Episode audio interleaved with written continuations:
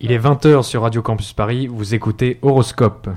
L'Europe à la schlag. non. Le nationalisme, c'est la guerre. L'Europa sarà un inferno. The British people voted to leave the European Union. Es lebe die französische Freundschaft. Euroscope sur Radio Campus Paris.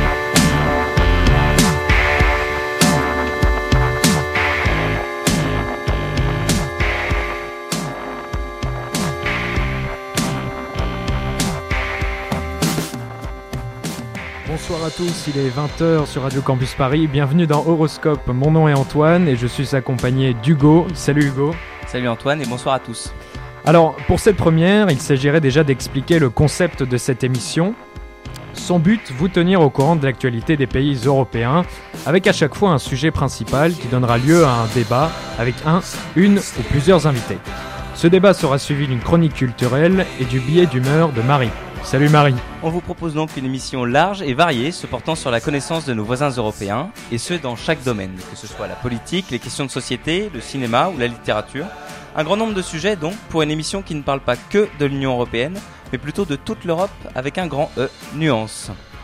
Pour cette première émission, nous avons le plaisir de recevoir Monsieur Grégoire Pouget, président de l'association Nothing to Hide, avec qui nous parlerons du projet de directive européenne sur la protection des lanceurs d'alerte. Mais avant ça, je laisse la parole à Hugo pour un tour d'horizon de l'actualité européenne de ces dernières semaines.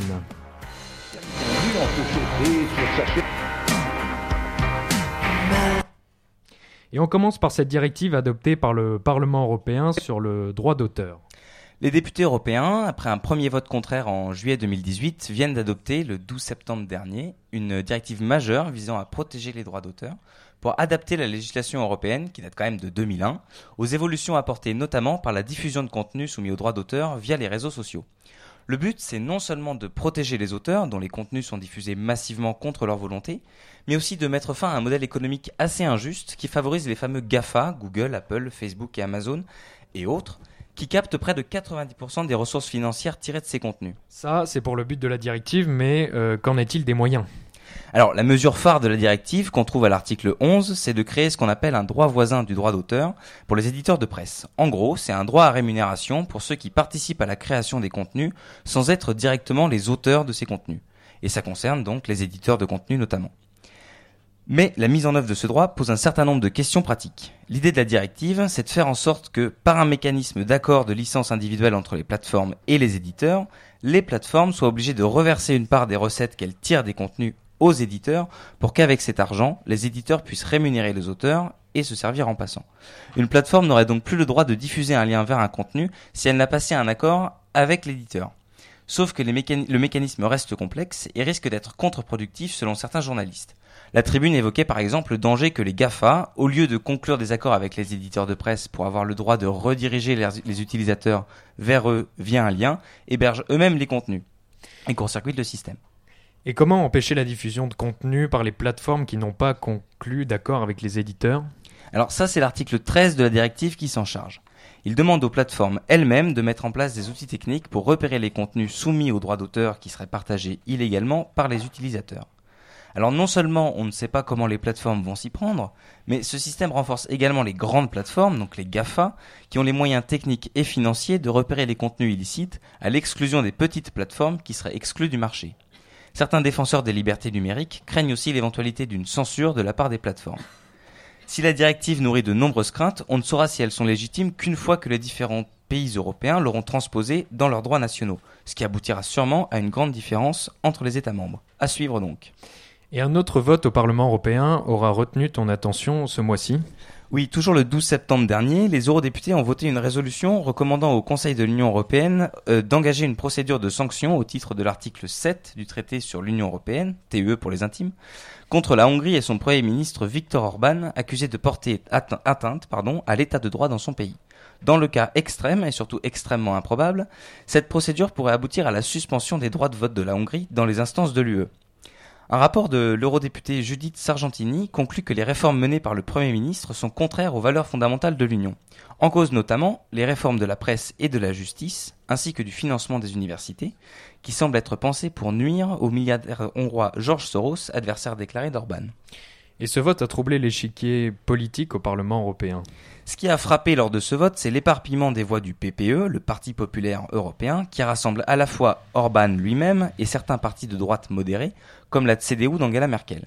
Mais ce vote reste hautement symbolique, car 4 cinquièmes des États membres doivent maintenant, au Conseil de l'UE, décider d'enclencher la procédure.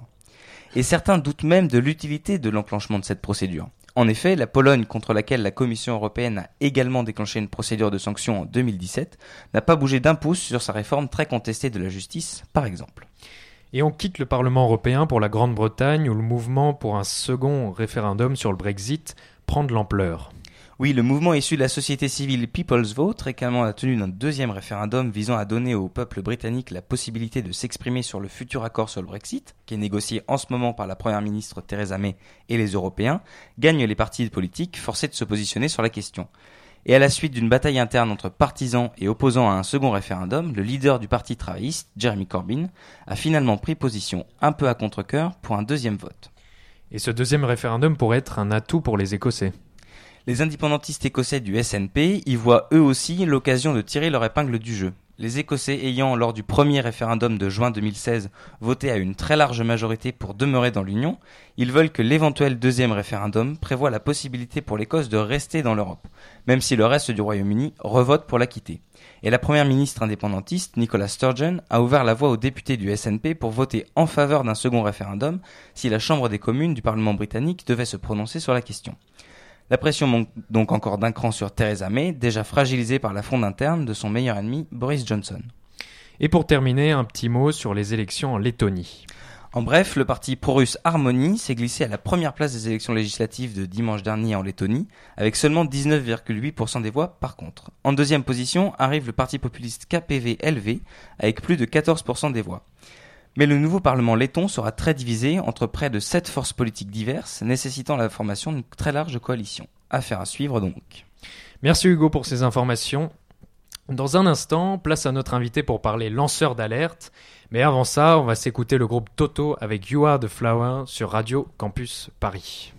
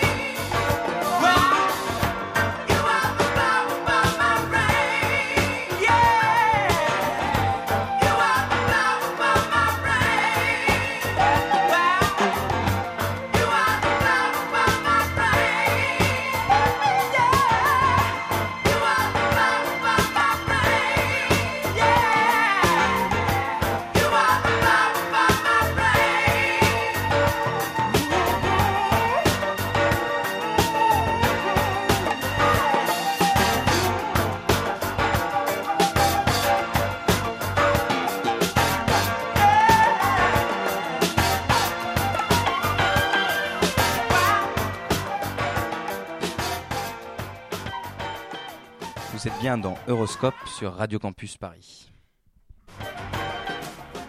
Euroscope sur Radio Campus Paris. Edward Snowden, Erin Brockovich, Julian Assange, Bob Woodward et Carl Bernstein ou encore Antoine Deltour sont des noms que vous avez sûrement déjà entendus associés à des scandales politiques, financiers ou juridiques et soulevant bien souvent des questions d'éthique. Et pour cause, ce sont tous des lanceurs d'alerte, c'est-à-dire des personnes en possession d'informations tenues secrètes. Selon elles, les informations dont elles disposent représentent des menaces pour le reste de la société. Souvent poussées par leur morale personnelle, elles décident de faire éclater le scandale au grand jour et interpellent les pouvoirs en place. Malheureusement, cet acte de courage n'est pas sans conséquences. Que ce soit dans leur vie personnelle ou professionnelle, dans leur santé ou leur sécurité, les lanceurs d'alerte se retrouvent exposés à des représailles de la part de ceux qu'ils incommodent. Et pourtant, les lanceurs d'alerte sont censés être protégés par la loi. Depuis la loi Sapin II du 9 décembre 2016, il existe une définition légale des lanceurs d'alerte, mais aussi des dispositifs de protection comme l'irresponsabilité pénale, la garantie de confidentialité de leur identité ou encore la réintégration dans l'emploi en cas de licenciement. La protection visée par cette loi est aujourd'hui mise en danger par la transposition en droit français de la directive européenne sur le secret des affaires. À l'opposé de la loi Sapin 2, la loi secret des affaires vise à protéger les entreprises contre le vol de leurs secrets industriels et leur divulgation, divulgation publique. On voit bien ici la contradiction entre secret d'entreprise et intérêt général. Cette contradiction avait déjà été reconnue vaguement par la Commission dans sa directive secret des affaires sans apporter une vraie protection. Et c'est pour cette raison que la Commission européenne a présenté une deuxième directive qui devrait être adoptée avant les élections européennes de mai 2019. Cette directive vise à empêcher d'opposer le secret des affaires à un lanceur d'alerte agissant dans l'intérêt général des Européens. Le but poursuivi est donc d'avoir une protection des lanceurs d'alerte large et complète. Et pour en parler, nous sommes allés à la rencontre de Grégoire Pouget, président de l'association Nothing to Hide, dans un café du 19e arrondissement.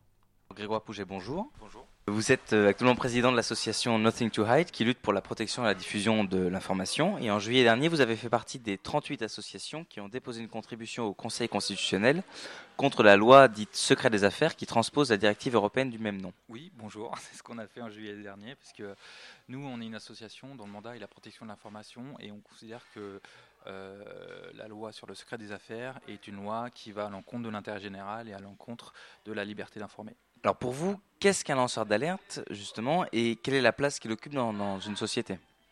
Alors, donc, il y, a- plusieurs définitions d'un lanceur d'alerte. Il y a une définition ju- juridique euh, très claire qui qui dépend des, qui dépend de dix- différentes lois. Par exemple, en France, il y a la loi Sapin 2 qui euh, propose une définition des lanceurs d'alerte. Alors, moi, je vais vous donner euh, une définition un peu plus, on va dire, large, conceptuelle. Alors, pour moi, un lanceur d'alerte, c'est une personne qui a connaissance d'une information et qui, en son âme et conscience, décide de, de sonner, de tirer la sonnette d'alarme parce que c'est une information qu'elle considère comme étant euh, euh, d'intérêt général et euh, qui, cette information doit être révélée. Donc, en tant que lanceur d'alerte, la personne en question, pour des raisons, on va dire, d'intérêt moral supérieur, décide euh, de prendre la décision de diffuser cette information. C'est ça qu'on appelle un lanceur d'alerte. Pour être un peu plus précis, quels sont les domaines où les lanceurs d'alerte interviennent aujourd'hui? Alors, b- mm, potentiellement dans tous les domaines, mais je vais peut-être donner des exemples euh, un peu plus précis. Euh, alors, il y a un- un- l'un des lanceurs d'alerte les plus connus qui s'appelle Edward Snowden, qui est un type qui travaillait pour euh, un- une société euh, prestataire de, de la NSA, qui est une agence de renseignement américaine. Et euh, lui, en 2013, euh, il a eu accès, enfin précédemment, à l'ensemble des, des documents, un ensemble de documents qui démontraient la- l'ampleur des systèmes de surveillance des États-Unis. Lui, il a, considéré que c'était quelque chose qui était qui allait contre la liberté d'expression et la liberté de enfin, qui, était, dangereux pour, euh, pour la démocratie, il a décidé de révéler euh, l'ampleur de ce système de surveillance. Alors, plus près de nous, en France, par exemple, il y a, euh, il y a eu l'affaire de Mediator euh, dans le domaine de la santé avec Irène Frachon, qui est une lanceuse d'alerte, qui, euh, depuis des années, a, euh, a expliqué que le médiateur était un médicament qui, bien qu'il ait eu euh, obtenu l'autorisation euh, de la- de l'agence de la santé pour être vendu sur le marché, était un des médicaments dangereux. Et finalement, elle a eu enfin gain de cause après des années euh, de combat, mais en tant que médecin, elle a considéré que ce médicament était dangereux et elle a lancé l'alerte.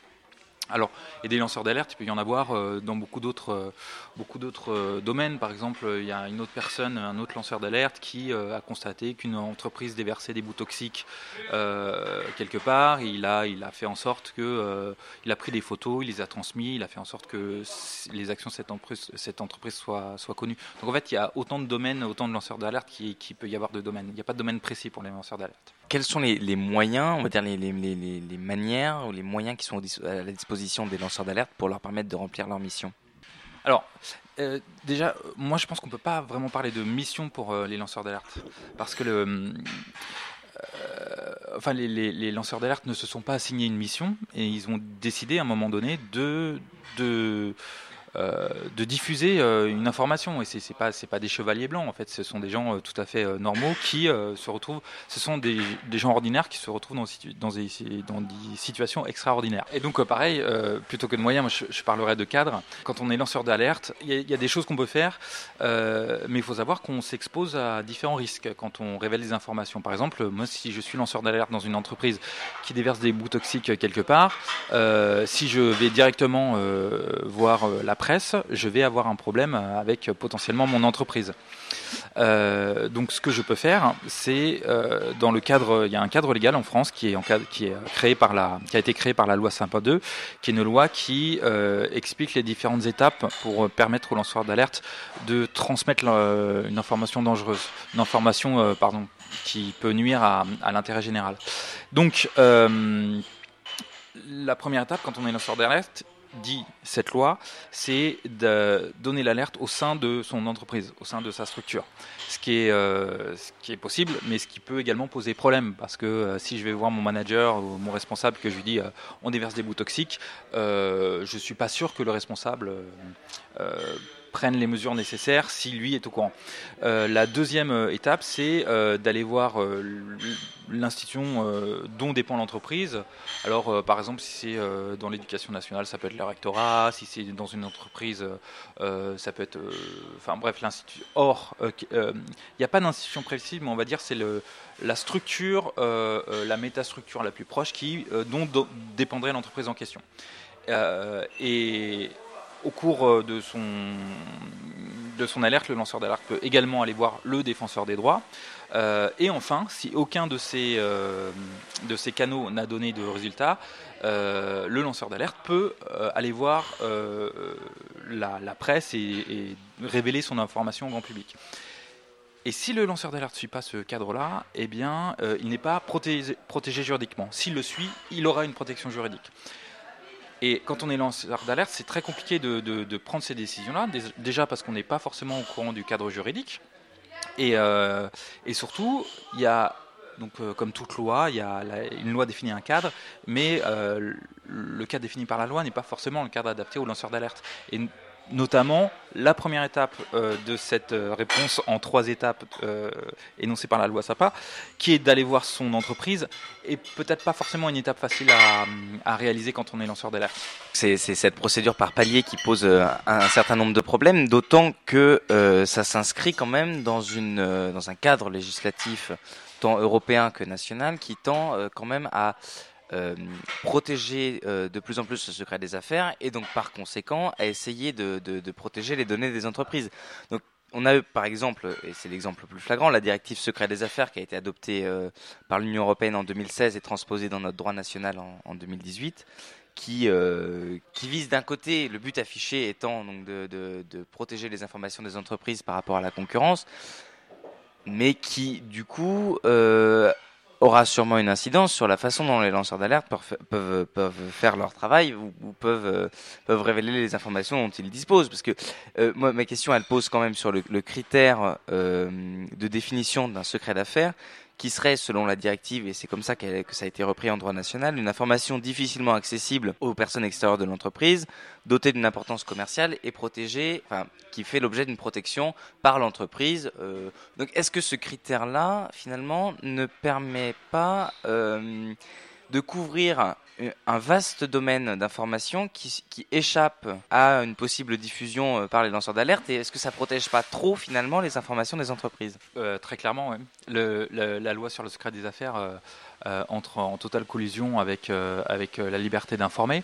Et euh, notamment, euh, il y a une- un premier cas qui, qui, qui, qui, est arrivé là, c'est euh, euh, qui, qui montre à quel point cette loi, euh, cette- la, transposition, de ces directives dans le droit français est nuisible. Donc il y a eu euh, l'affaire du lévothyrox, hein, qui est un médicament euh, euh, qui, a, rendu euh, très malade euh, pas mal de personnes, euh, notamment il y, a, quelques mois, lors du changement de, formule.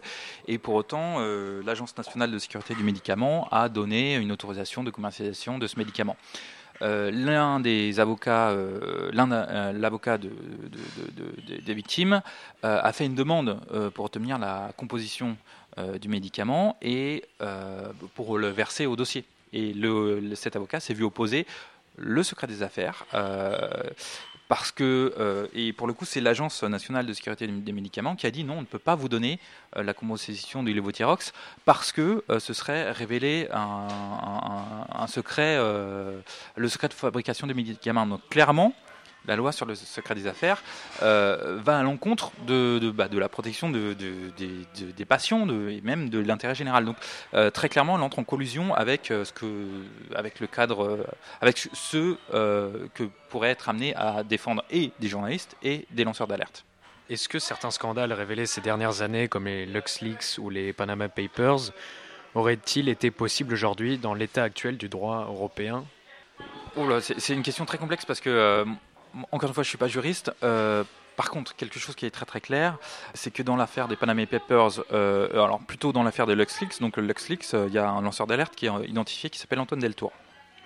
Antoine Deltour, quand il a donné ces informations pour les LuxLeaks, donc beaucoup de médias ont travaillé là-dessus, et lui, Antoine Deltour, a eu quelques soucis. Il a été assez inquiété, je crois qu'il a perdu son emploi, il y a eu un comité de soutien qui s'est composé pour... pour lui venir en aide. Et le problème des lanceurs d'alerte, c'est que contrairement euh, aux journalistes, qui ont une protection, euh, qui, en France, euh, enfin en France, il y a la loi sur de 1880 sur la liberté de la presse. Eux, ils ont les médias et les journalistes ont une protection juridique, notamment la protection des sources. Le, le, lanceur d'alerte, lui, n'a a juste un droit d'alerte qui a été consacré justement par la loi Sympa 2, mais a une protection qui est bien moindre que, que celle des journalistes. Donc c'est pour ça que lanceur d'alerte, c'est quelque chose d'assez. euh, euh, la loi Sympa 2, c'est bien qu'elle existe parce qu'elle crée un cadre, mais c'est pas suffisant. Et euh, les lanceurs d'alerte sont des gens qui sont très très exposés, beaucoup plus que les journalistes et les médias, même si les journalistes et les médias sont exposés par ailleurs. Mais euh, ils ont, le problème, c'est quand on est lanceur d'alerte, très souvent on est, on est seul, on n'a pas de structure euh, à, à qui se raccrocher. Donc c'est pour ça que euh, il y a certaines initia- initiatives. Par exemple, pour Antoine Deltour, il y a eu un comité de soutien qui s'est monté, et il y a d'autres initiatives qui visent justement, euh, vu que le cadre juridique n'est pas idéal, euh, il y a certaines initiatives qui visent justement à aider, encadrer les lanceurs d'alerte, et notamment une initiative dont on fait partie, qui s'appelle la Maison des lanceurs d'alerte, euh, qui est une structure qui vise à donner une aide juridique, financière, psychologique, technique aux lanceurs d'alerte pour justement qu'ils ne soient pas seuls. quand ils décident de, de sonner l'alerte sur quelque chose et qu'ils ne se fassent pas écraser par une structure en phase 2 qui est beaucoup, beaucoup, beaucoup plus puissante et forte euh, qu'eux. Alors effectivement, je, vous- entends un peu réticent par rapport à la loi Sympa 2. Espérons que le projet de directive lanceur d'alerte euh, dévoilé par la Commission européenne le 23 avril dernier essaiera de, de combler ces menaces. Est-ce que vous, avec votre association Nothing to Hide, vous avez des solutions concrètes pour, euh, pour aider les lanceurs d'alerte en cas de difficulté? Tout à fait. Alors, nous, ce qu'on fait, c'est qu'on euh, première, euh, première étape, on, fait partie de ce collectif de la maison des lanceurs d'alerte. Donc, euh, nous, on n'a pas eu, on travaille plus avec les médias et les journalistes que les lanceurs d'alerte, mais en l'occurrence, on s'est associé à ce projet parce qu'on pense que ça fait partie de notre mandat, la protection de l'information, et aider un lanceur d'alerte en le dirigeant vers des structures qui peuvent leur donner des aides juridiques, financières, psychologiques, ça nous paraît être une très très bonne idée, une très bonne première étape. Après, nous, ce qu'on peut faire, ce qu'on sait faire, c'est euh, et d'ailleurs, on participe à un projet qui, s'inscrit exactement dans ce que je vais raconter, c'est apporter des moyens techniques, une aide technique, des outils qui permettent aux lanceurs d'alerte de prendre le moins de risques possible. Par exemple, on a monté avec un média qui s'appelle un média d'investigation euh, local qui s'appelle Mediacité, euh, on a monté une plateforme euh, en collaboration avec eux qui s'appelle euh, PALS pour euh, c'est euh, mediacité.fr slash PALS. Euh, et l'objectif de cette plateforme est de permettre à des lanceurs d'alerte de transmettre des documents de manière anonyme et sécurisée à, un média qui va pouvoir ensuite vérifier. euh, parce que les lanceurs d'alerte sont, de bonne foi, mais ça ne veut pas nécessairement dire que les informations sont justes ou vraies. Et, on est, parfois, certains ne peuvent ne pas être de bonne foi, ça peut arriver. On n'est pas tous, euh, ce monde n'est pas peuplé que de gens gentils.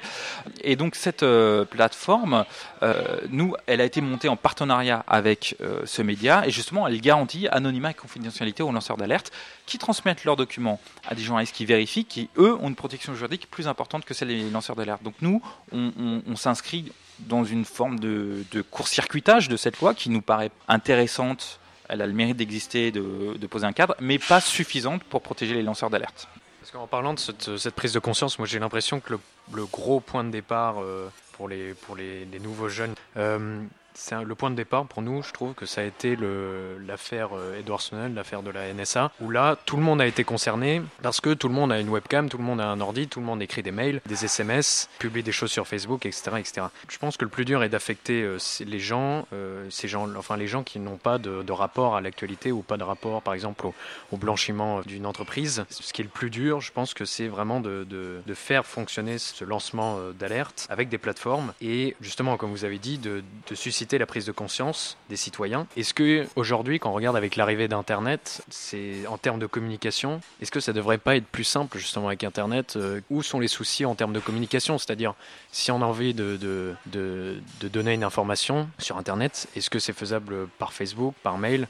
Enfin, je pense qu'un citoyen normal comprend pas euh, les difficultés euh, d'un- d'un d'un lan- d'un lanceur d'alerte. Oui, oui, parce qu'en fait, quand on diffuse une information, alors déjà, il y y a deux choses à bien comprendre. Quand on diffuse une information, c'est, euh, à quel risque juridique je m'expose. Par exemple, si je dis que mon entreprise euh, balance des bouts toxiques et que je le publie sur Facebook, bah, Facebook c'est un, un espace, on va dire public, même si c'est géré par une société privée dégueulasse, c'est quand même un, espace public.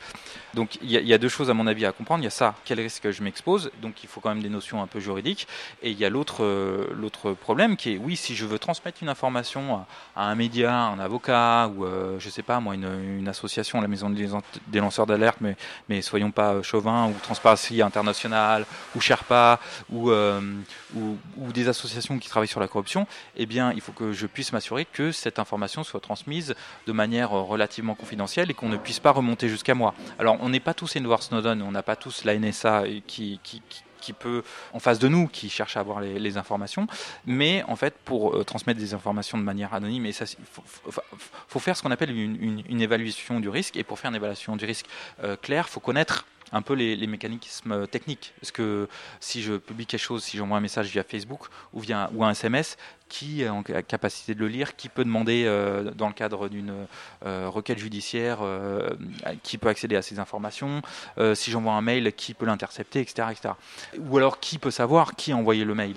Et donc, oui, je, pense que c'est assez compliqué de, faire une évaluation des risques claire parce qu'il y a ces deux cadres, et juridiques et techniques, à comprendre. Je ne sais pas si j'ai bien répondu à la question. Pour revenir un petit peu sur le, sur le, sur le côté un peu plus juridique, est-ce que le problème, vous en avez parlé tout à l'heure, c'est pas qu'on situe à une, phase où la directive secret des affaires étant adoptée au niveau européen et transposée dans les droits nationaux, euh, la directive lanceur d'alerte étant en projet encore, on est dans une, dans une phase où la législation bouge de manière très rapide.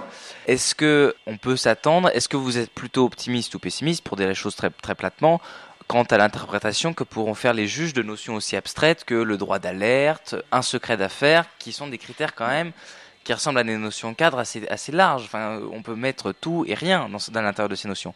Bah, moi, je je suis pas euh, optimiste ou pessimiste. Je pense que pour euh, faire en sorte qu'on ait une jurisprudence qui soit favorable, alors c'est pas au lanceur d'alerte en tant que tel, parce que c'est pas une catégorie qui existe, mais pour avoir une jurisprudence qui soit favorable à, euh, la diffusion de l'information dans le cadre euh, de l'intérêt euh, général, il faut que euh, bah, les gens se, se fassent des choses, se bougent, que les collectifs euh, de citoyens fassent des choses. Et c'est pas un juge dans son coin qui va faire une jurisprudence, parce que le, juge, euh, normalement, il n'est pas dans sa tour d'ivoire. Il est censé euh, regarder ce qui se passe et en fonction de l'état de la société, il, interprète la loi. Et euh, en face, il y a aussi des entreprises qui ont des gros intérêts à faire en sorte que les jurisprudences aillent dans leur sens. Donc en fait, je suis pas optimiste ou pessimiste. Je, pense que si on ne fait rien, oui, je suis très pessimiste, mais, si la société civile, si des associations, si, euh, euh, je sais pas moi, euh, des écoles, des profs, euh, euh, si les gens sont concernés et intéressés par ce sujet-là, on risque d'avoir une jurisprudence qui est plutôt intéressante. Parce que, en fait, les lois sont pas, sont pas gravées dans le marbre. Elles sont, enfin, les lois évoluent avec la société plus lentement, mais elles, évoluent. Et si la société en a rien à foutre des lanceurs d'alerte, c'est sûr que ça va être très dur.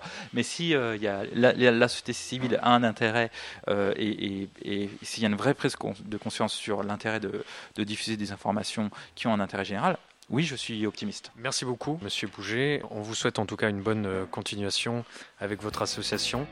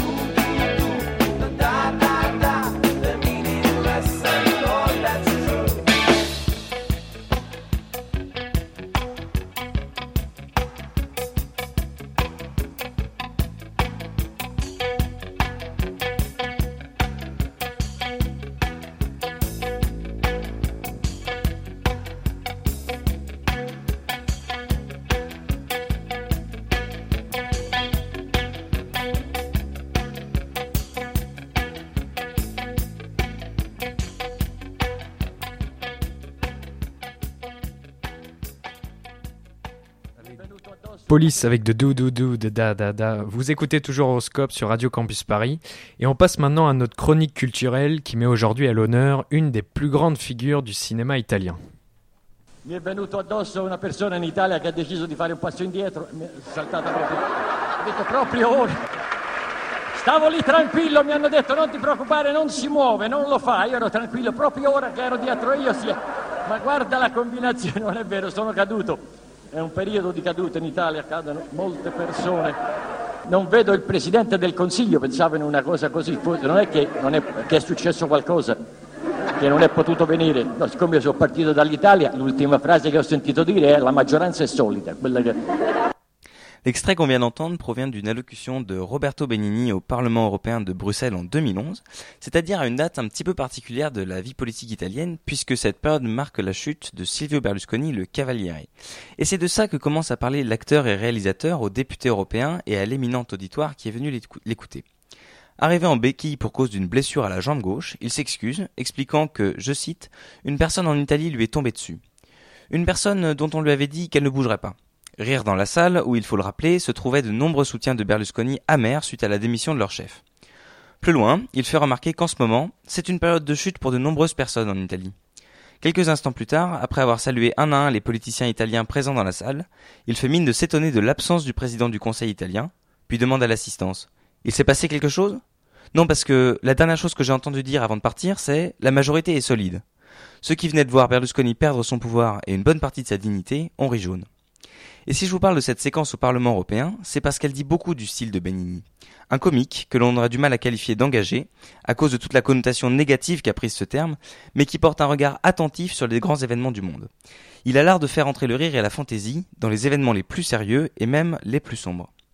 Né en 1952 dans une petite ville de Toscane, il a d'abord commencé dans la musique au début des années 70, ce qui l'amènera à publier près de 8 albums, et il se tourne ensuite vers le théâtre, où il fait ses débuts en 1972 dans Le Roi nu du dramaturge russe Evgeny Schwartz.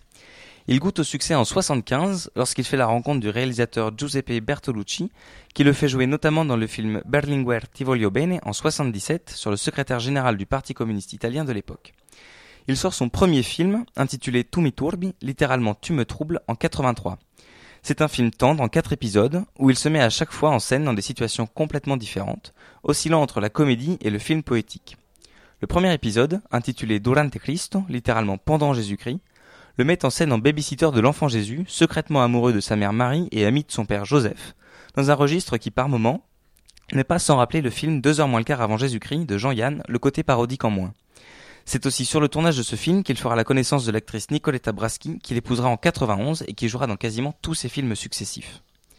La notoriété internationale arrive en 97 avec le fameux film La vie est belle, où il raconte l'histoire d'un jeune homme joyeux, Guido, juif sous l'ère mussolinienne, qui rêve d'ouvrir une librairie et qui ne se laisse pas démoraliser par les tracasseries que lui impose l'administration fasciste de l'époque.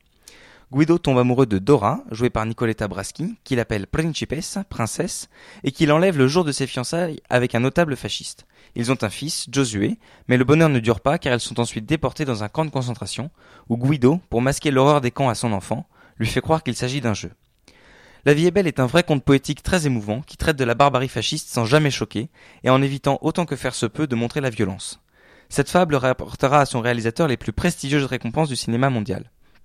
Le Grand Prix du jury au Festival de Cannes, le César du meilleur acteur du, film, du meilleur film étranger pardon en 99 et trois Oscars la même année. Meilleure musique, meilleur acteur pour Benigni, mais aussi meilleur film étranger qui lui sera remis par Sophia Loren, visiblement aussi émue que son concitoyen.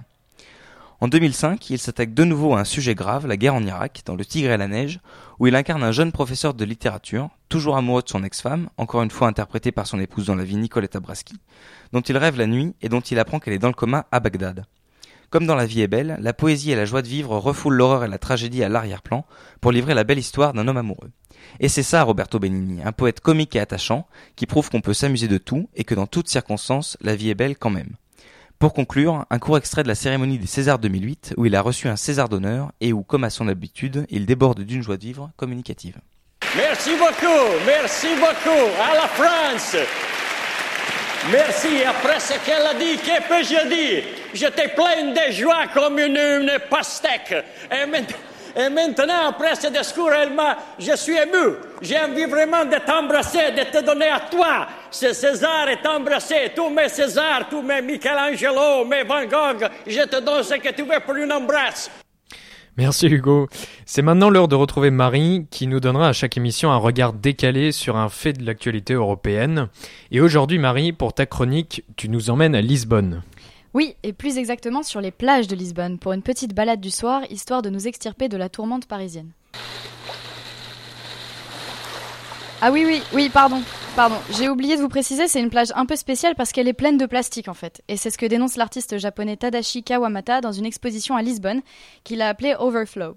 L'idée de cette expo, c'était de la faire à l'image de ce qui entoure la capitale portugaise, c'est-à-dire le plastique. À ce propos, vous avez peut-être vu passer cet été euh, une vidéo de l'ONG Parley qui montre une plage en République dominicaine où la mer est tellement blindée de déchets en plastique qu'on voit même pas la mer. En fait, ce sont littéralement des vagues de déchets. Et puis on a aussi tous déjà vu euh, au moins une fois entendu parler du sixième continent ou encore de chiffres complètement ahurissants comme celui-là. D'ici 2050, il y aura autant de poissons que de plastique dans l'océan. C'est la secrétaire d'État auprès du ministre de la Transition écologique et solidaire, Brune Poisson, qui parle. Et bon, je vous épargne un jeu de mots bien lourd sur son nom de famille. L'autre chiffre qui, moi, me donne le tournis, c'est celui-ci. 10 tonnes sont produites chaque seconde dans le monde et une tonne finit dans les océans toutes les deux secondes. Cette fois, c'était Élise Lucet en introduction du documentaire Cache Investigation consacré au plastique. Il a été diffusé à la rentrée et je vous conseille très très vivement d'aller le voir parce qu'il est absolument incroyable. Et alors, du coup, qu'est-ce qu'on peut faire à notre niveau? Euh, Est-ce que vous avez déjà entendu parler du zéro déchet? Oui, sûrement, c'est un phénomène qui n'est pas particulièrement nouveau, mais ça commence à prendre de l'ampleur. Le principe est simple, c'est de produire le moins de déchets possible jusqu'à ne plus en produire du tout. Donc, concrètement, dès que vous vous apprêtez à utiliser un objet dont vous savez d'avance qu'une fois utilisé, vous allez le balancer à la poubelle, vous le remplacez par une, une alternative plus durable. Et en fait, la seule difficulté, c'est de s'en rendre compte, parce que le plastique est tellement partout qu'on n'y fait plus attention. Par exemple, votre thé du matin, plutôt que d'utiliser des sachets, pourquoi pas utiliser un infuseur et du thé acheté en vrac?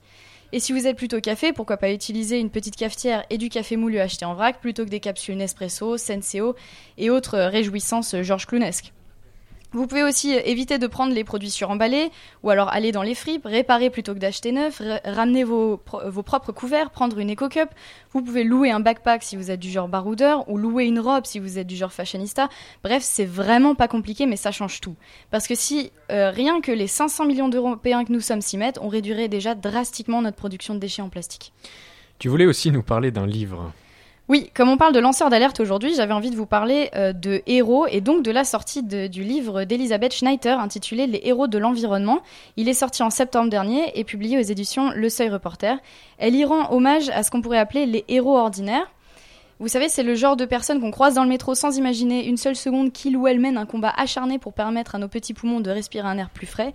Et bah, ce sont ces héros du quotidien dont parle Elisabeth Schneider. Et il n'y a pas besoin d'aller chercher bien loin pour en trouver. Il suffit, d- il suffit d'aller en Alsace pour voir euh, le projet Grand Contournement Ouest, GCO pour les intimes. Alors, si je vous pitch le projet en deux mots, il s'agit de construire un bout d'autoroute qui contournerait Strasbourg, le but étant de désengorger les voies de circulation. Sauf que ça implique évidemment de construire cette autoroute et donc de détruire toute la nature environnante.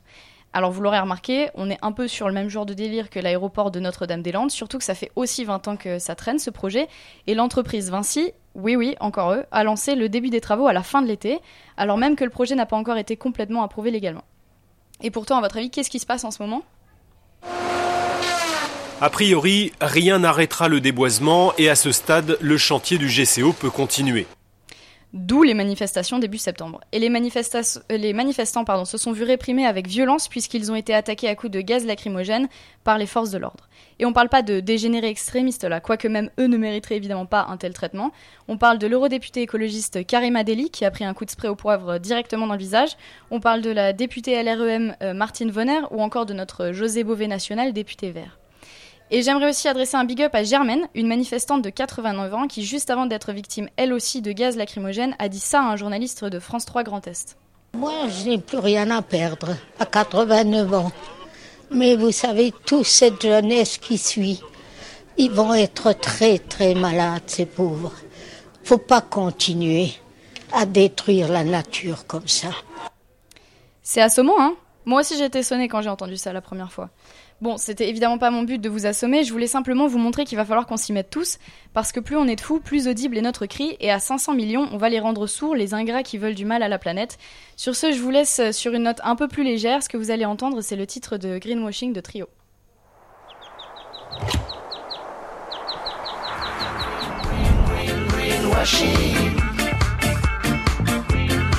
On veut des tours d'avion, des Airbus, du diesel, des mandarines toutes les saisons, des grands voyages dans le ciel, du high-tech à la maison, de la nouvelle technologie. On veut pouvoir dire pardon et soulager son esprit. On veut de la viande d'Argentine. Merci Marie, merci Marie pour ton billet. Tout de suite, on va s'écouter Get Down Saturday Night d'Oliver Cheatham dans Horoscope.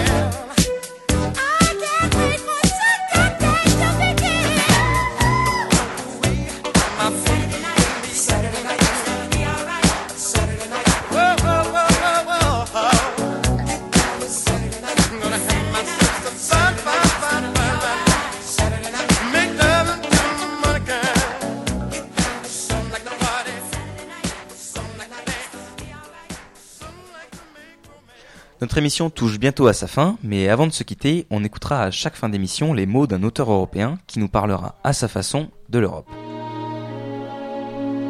Aujourd'hui, c'est Stefan Zweig qui est à l'honneur avec un passage de son roman Le Monde d'hier.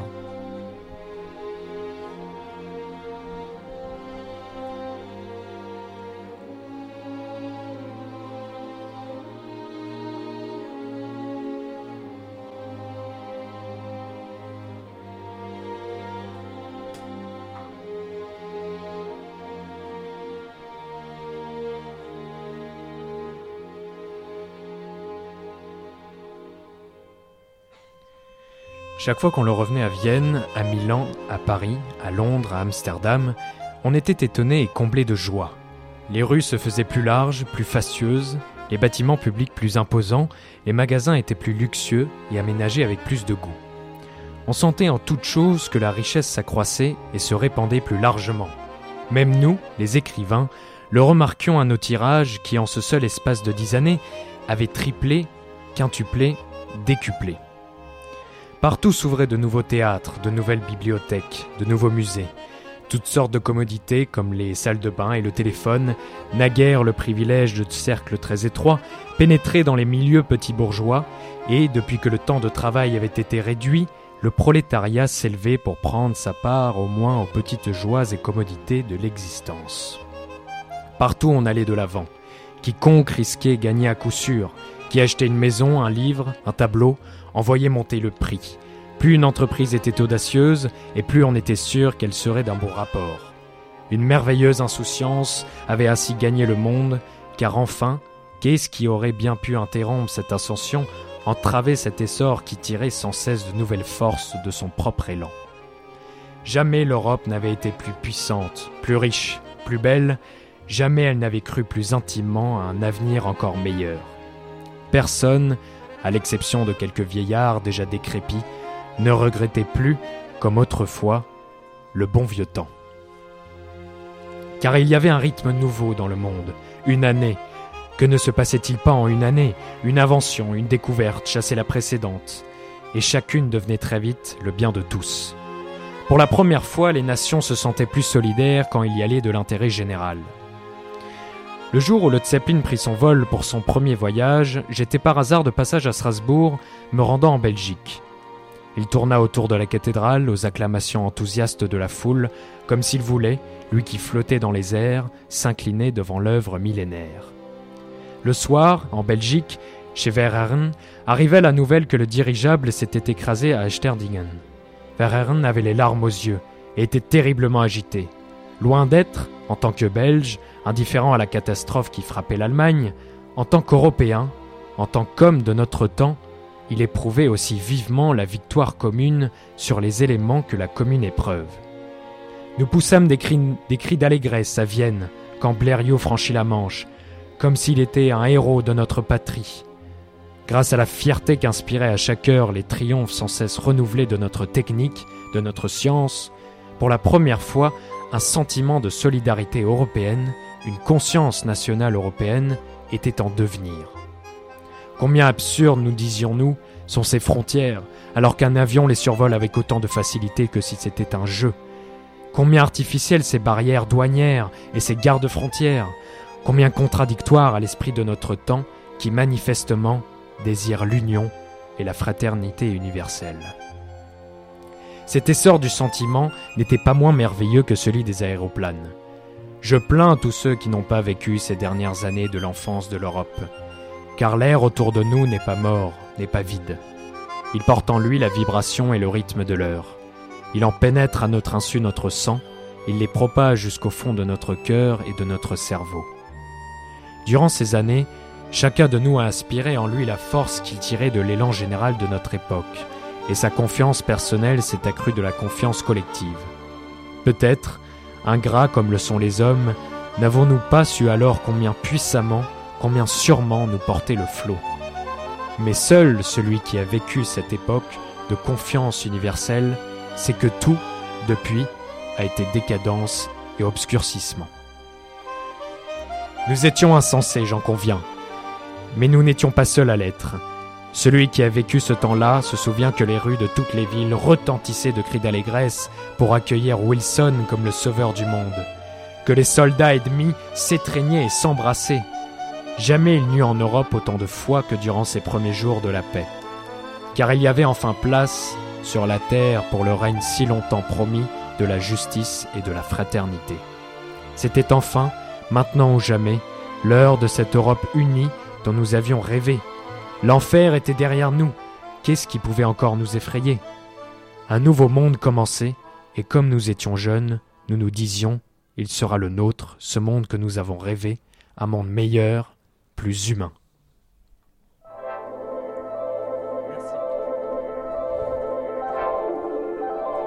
Merci Antoine, c'est la fin de cette émission. Merci beaucoup de nous avoir écoutés.